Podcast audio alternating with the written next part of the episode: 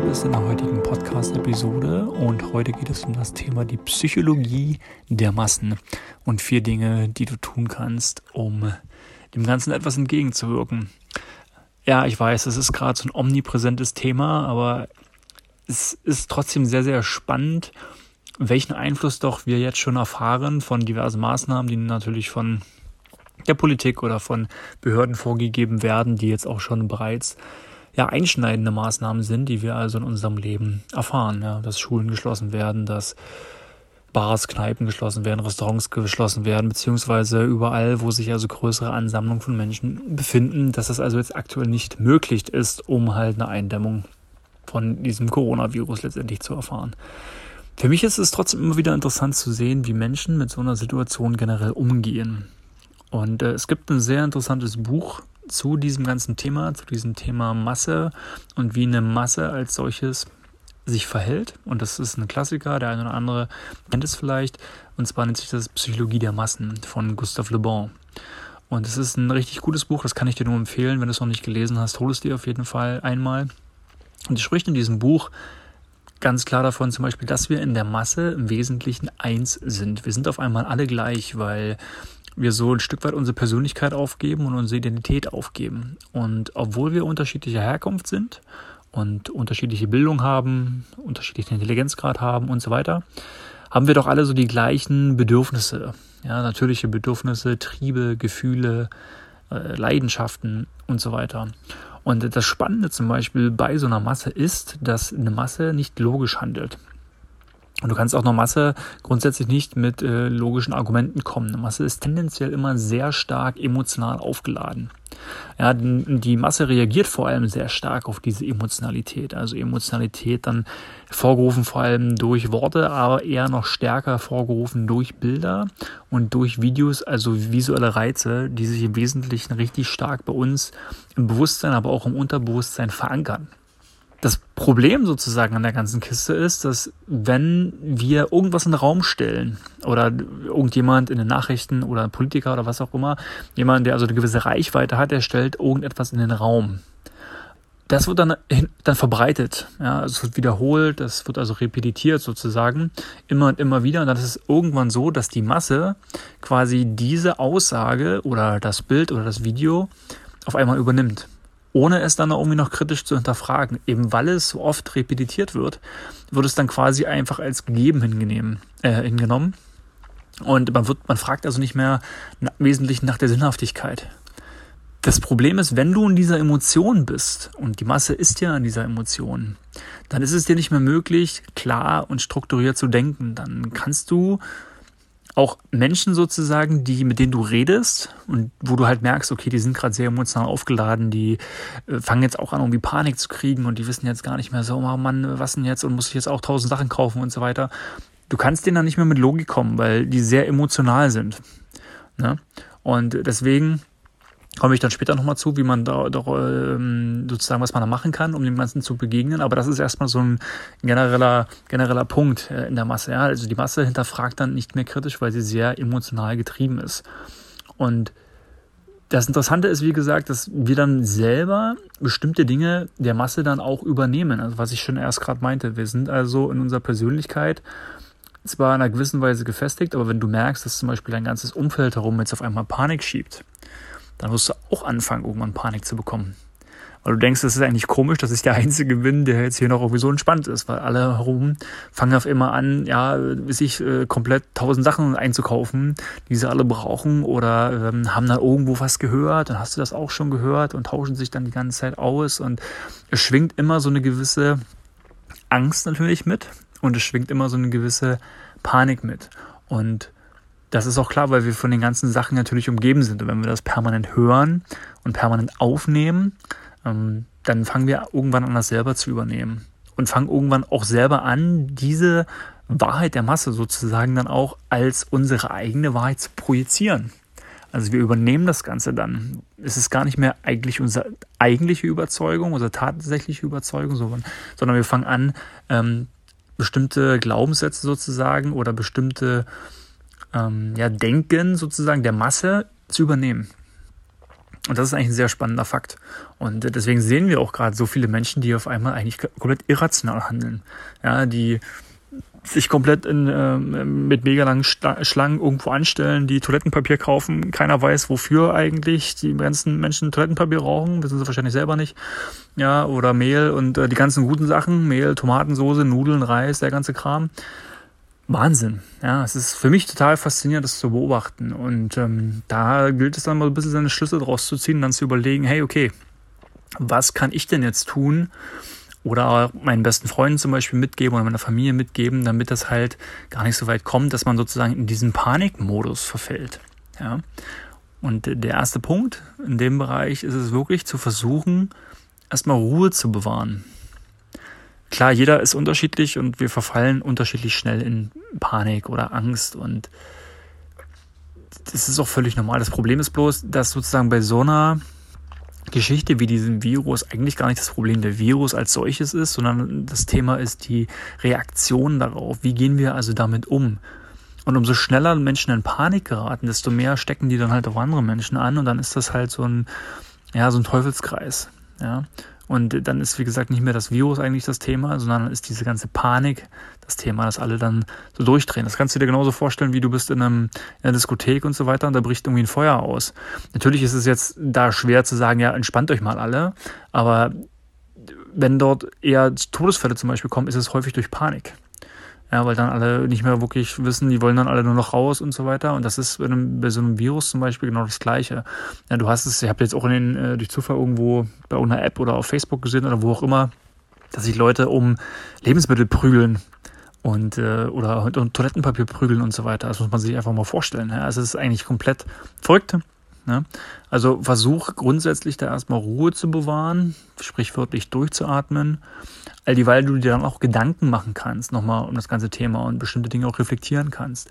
Also dich wirklich mal damit beschäftigen kannst, okay, was ist das jetzt eigentlich, zum Beispiel jetzt für ein Virus, ja, was sind die Aussagen von den ganzen äh, aktuellen Virologen, die jetzt auch in den Medien rumgeistern, was sagen die im Wesentlichen dazu? Das sind ja die Experten hör dir da gern mehrere Meinungen an, um dir selber halt ein Bild von der ganzen Situation zu machen. Wie schwerwiegend ist das jetzt? Und dann kannst du auch sehen, okay, gibt es Menschen in meiner Familie, die vielleicht unmittelbar davon betroffen sind, die vielleicht auch ein schwaches Immunsystem haben und diese ganzen Sachen. Ja. Aber deswegen, das kannst du nur erreichen, wenn du selber erstmal in die Ruhe kommst. Und wenn du dich mit diesen Informationen versorgst, dann musst du halt auch merken, dass wenn du das besser verstehst, dass dir das viel mehr Sicherheit gibt und dass es dir noch mehr, viel mehr Ruhe gibt. Weil das ist ja eigentlich auch das Thema, wenn wir nicht wissen, worum es eigentlich geht und wir haben so diese Unkenntnis, dann ist auch das, was uns ja im Wesentlichen verrückt macht. Oder weil wir denken, jeder sagt irgendwie was anderes und dann kommt hier wieder was und da ist wieder was Neues. Deswegen halt sich der Sache ruhig ein bisschen widmen, mit, aus mehreren Seiten und mehreren Quellen. Aber wichtig, ähm, eher konstruktive Sachen dort zu, zu verwenden. Ja? Ähm, also sich wirklich zum Beispiel Interviews mal anzuhören und jetzt nicht nur irgendwie eine Bildüberschrift und so. Der zweite Punkt, deswegen habe ich den auch genannt, zum Beispiel meide generell Nachrichten, weil du weißt ja wahrscheinlich selbst, dass Medien sehr gerne auf solche Skandalthemen anspringen. Ja? Sowas verkauft sich immer gern. Also diese Visualität, diese Bilder, ähm, Videos, ähm, auch irgendwelche Aussagen und so weiter, sowas verkauft sich halt grundsätzlich, wenn noch nicht klar ist, in welche Richtung das Ganze eigentlich geht. Und dann lassen wir uns dadurch wirklich verrückt machen, weil wir da unterschiedliche Aussagen hören. Ne? Und dann sind wir wieder beim Thema, man hat irgendwo was gehört und trägt es dann weiter und man ist eigentlich gar nicht mehr wirklich konstruktiv. Ne? Ja, und das führt natürlich dann genau zu dem Punkt, was ich am Anfang schon gesagt habe, dass du aufgrund dieser ganzen Nachrichten, die du dann auch irgendwo siehst, zum Beispiel, was weiß ich, in Nordrhein-Westfalen war dann so der große Krisenherd oder dann in Berlin werden die ersten Läden zugemacht und das kriegst du ja dann mit und dann denkst du dir, oh mein Gott, äh, was ist denn jetzt hier, wenn ich äh, in Dresden oder in München gerade wohne und was passiert denn da, wenn auf einmal die Läden zumachen und schon rennen die ganzen Leute los und kaufen sich da Haufen Zeug ein. Aber es ist auch, wie gesagt, interessant, dass die Leute sich dann zum Beispiel auch Billigwein holen und so. Und ich mir denke so, hä? Also dann, weiß ja nicht, hol dir doch dann lieber äh, bei Erbsen oder Bohnen so eine Sachen, die noch eine gewisse Sinnhaftigkeit haben, aber nicht dann irgendwie so billig Thunfisch oder Tomatenketchup. Äh, hat sich mir nicht so richtig erschlossen, aber war auch lustig anzusehen. Also Nachrichten generell am besten Fall vermeiden. Äh, du wirst ohnehin mitkriegen, wenn irgendwas Neues ist, wenn sich irgendetwas äh, Gravierendes ändert und so weiter, ist es, äh, verbreitet sich das eh extrem schnell. Aber du brauchst dann sozusagen nicht dein, dein Unterbewusstsein noch darauf primen, sozusagen, die ganze Zeit so negative oder Hiobsbotschaften, übertriebene Nachrichten aufzunehmen. Das, das ist, wie gesagt, ist nicht konstruktiv und es bringt dir im Wesentlichen gar nichts. Der dritte Punkt, ich meine, ein Thema, was du ohnehin immer machen solltest, aber jetzt auch gerade in dieser Zeit, dein Immunsystem stärken. Und das fängt ja schon bei ganz banalen und kleinen Dingen an. Das ist bei der Grippewelle ja im Wesentlichen genauso. Oder wenn eine Erkältungswelle durch Deutschland zieht oder was halt auch immer in der Richtung, einfach zum Beispiel Hände zu waschen. Richtig Hände waschen und abtrocknen. Da geht es zum Beispiel schon los. Das ist das Einmal-Eins der grundsätzlichen Hygiene. Wenn das jeder so ein Stück weit beachtet, da kannst du schon mal viel erreichen. Dann ist es wichtig, dass wir ausreichend schlafen, ja, dass wir unserem Körper also die Ruhe geben, die Auszeit geben, dass er sich regenerieren kann vom Tag. Dass wir uns aber auch trotzdem bewegen und jetzt nicht nur äh, drin sind, äh, sondern auch in die Natur gehen. Das heißt jetzt natürlich nicht, dass wir uns mit tausend Leuten jetzt meinetwegen treffen, aber dass wir rausgehen in die Natur, in die frische Luft, uns bewegen. Wir sind Bewegungsmenschen. Ich finde das auch dann ein bisschen fahrlässig zu sagen, ja, wir sind jetzt alle hier komplett unter komplett Quarantäne ähm, und Lockdown und so ein Blödsinn. Ähm, sondern ich finde es wichtig, dass du, wenn du zum Beispiel einen Park bei dir in der Nähe hast, geh raus, geh in den Park, geh in die Natur. Das ist wichtig für unser Immunsystem, für unsere Abwehrkräfte, ähm, frische Luft zu haben und einfach uns zu bewegen. Ja, Zellatmung und der ganze Kram. Ähm, des Weiteren natürlich viel zu trinken. Auch ganz klar, erzähle ich dir auch nichts Neues. Was vielleicht auch noch ein spannender Punkt ist, wenn du es noch nicht machst, äh, kann ich dir gern intermittierendes Fasten an die Hand geben. Ähm, äh, gibt es ja diese 16 zu 8 Regel oder 18 zu 6 oder 20 zu 4 oder was halt auch immer. Also sprich, dass du 16 Stunden lang nichts isst, 18 Stunden lang nichts isst und dann so ein Zeitfenster hast von 6 oder 8 Stunden, wo du was isst.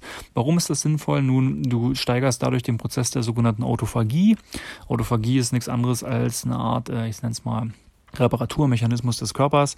Alles, was dann so zum Beispiel altes Protein angeht oder alte Zellen, die werden dann von dem Körper letztendlich dann ähm, ja, gereinigt oder das Immunsystem verarbeitet diese dann im Wesentlichen. Das wird also dann ähm, ausgeschieden, geheilt, wie man das auch immer ausdrücken möchte. Also da ist der Körper schon ziemlich clever. Das merkst du vielleicht zum Beispiel auch, wenn du schon erkältet bist oder wenn du eine Grippe hast, dann haben wir häufig ja auch keinen Hunger oder extrem wenig essen wir dann und haben selten Hunger, weil der Körper damit beschäftigt ist, sozusagen dann ähm, ja die Eindringlinge im, Eindringlinge im Körper sozusagen zu vernichten. Ne? Und äh, intermittierendes Fasten kann den Prozess dann hier auch äh, sehr förderlich unterstützen und dich also proaktiv ähm, gegen ähm, ja, diese Eindringlinge quasi schützen. Was auch gut ist, zinkreiche Lebensmittel zu essen, also gutes grünes Gemüse. Und äh, wenn du hier und da auch sublimierst, kannst du auch gerne tun, empfehle ich dir Vitamin D3 als Hormon, äh, was an sehr vielen Prozessen beteiligt ist, gerade wenn es auch um deine Gesundheitsförderung ist, ergeht und Omega-3. Ähm, das sind die Dinge, die du machen kannst. Da brauchst du keine Wunderpillen nehmen oder sonst da was, sondern im Wesentlichen ähm, ganz normale Dinge und dadurch stärkst du dein Immunsystem. Und dann kann dir auch so ein ähm, ja, Infekt, sage ich mal, auch sehr wenig anhaben, weil du dagegen gewappnet bist. Also ich persönlich jetzt, äh, die Dinge, die ich gerade aufgezählt habe, äh, mache ich in den letzten zweieinhalb Jahren sehr intensiv und hatte jetzt noch nicht einmal annähernd irgendwie eine kleine Erkältung oder irgend sowas. Kann mich da jetzt nicht bewusst daran erinnern, dass ich da morgen was hatte. Also kannst du das gerne, oder ich lade dich gerne ein, dass du das für dich umsetzt. Ja, und als letzter kleiner Tipp vielleicht in dem Bereich noch, nutze gerne die Zeit. Es gibt ja jetzt viele Unternehmen, die haben jetzt auf Remote umgestellt. Also, dass du von zu Hause aus arbeitest, das Thema Homeoffice, auf einmal geht's, ja. Vorher stellen sich die meisten im Rahmen der, der New Work äh, gegen diese ganze, ähm, gegen diesen ganzen Trend, aber jetzt auf einmal funktioniert's. Und da kannst du gerne nochmal für dich testen, ob dieses Arbeitsmodell überhaupt etwas für dich ist. Ja, Homeoffice ist ja schon seit Jahren in aller Munde, aber es ist auch nicht für jeden etwas. Und da kannst du halt mal schauen, ob du sagst, ja, okay, das ist für mich was, oder äh, nee, ich brauche doch immer den regelmäßigen, auch physischen Austausch mit meinen Kollegen. Um, oder ich brauche das, äh, dass ich das trenne, dass ich sozusagen also wirklich einen Arbeitsplatz habe in einem separaten Gebäude, wo ich dann auch hinfahre. Das ist genau meins. Das kannst du hier zum Beispiel für dich ähm, auch austesten. Genauso kannst du dich auch anderen Projekten widmen, wenn du jetzt vielleicht mehr Zeit hast, die sonst irgendwie liegen geblieben sind und nutzt einfach die freie Zeit oder du machst einfach mal gar nichts. Ja, the art of doing nothing. Einfach mal nichts zu tun, wirklich sich vollkommen zu entspannen oder mal ein gutes Buch zu lesen, etwas zu entschleunigen, den Stress rauszunehmen. Ja, das ist natürlich auch ein Punkt, der auf dein Immunsystem ja auch einen Einfluss hat. Also wichtig, da den Stress rauszunehmen und äh, ein Stück weit zu entspannen.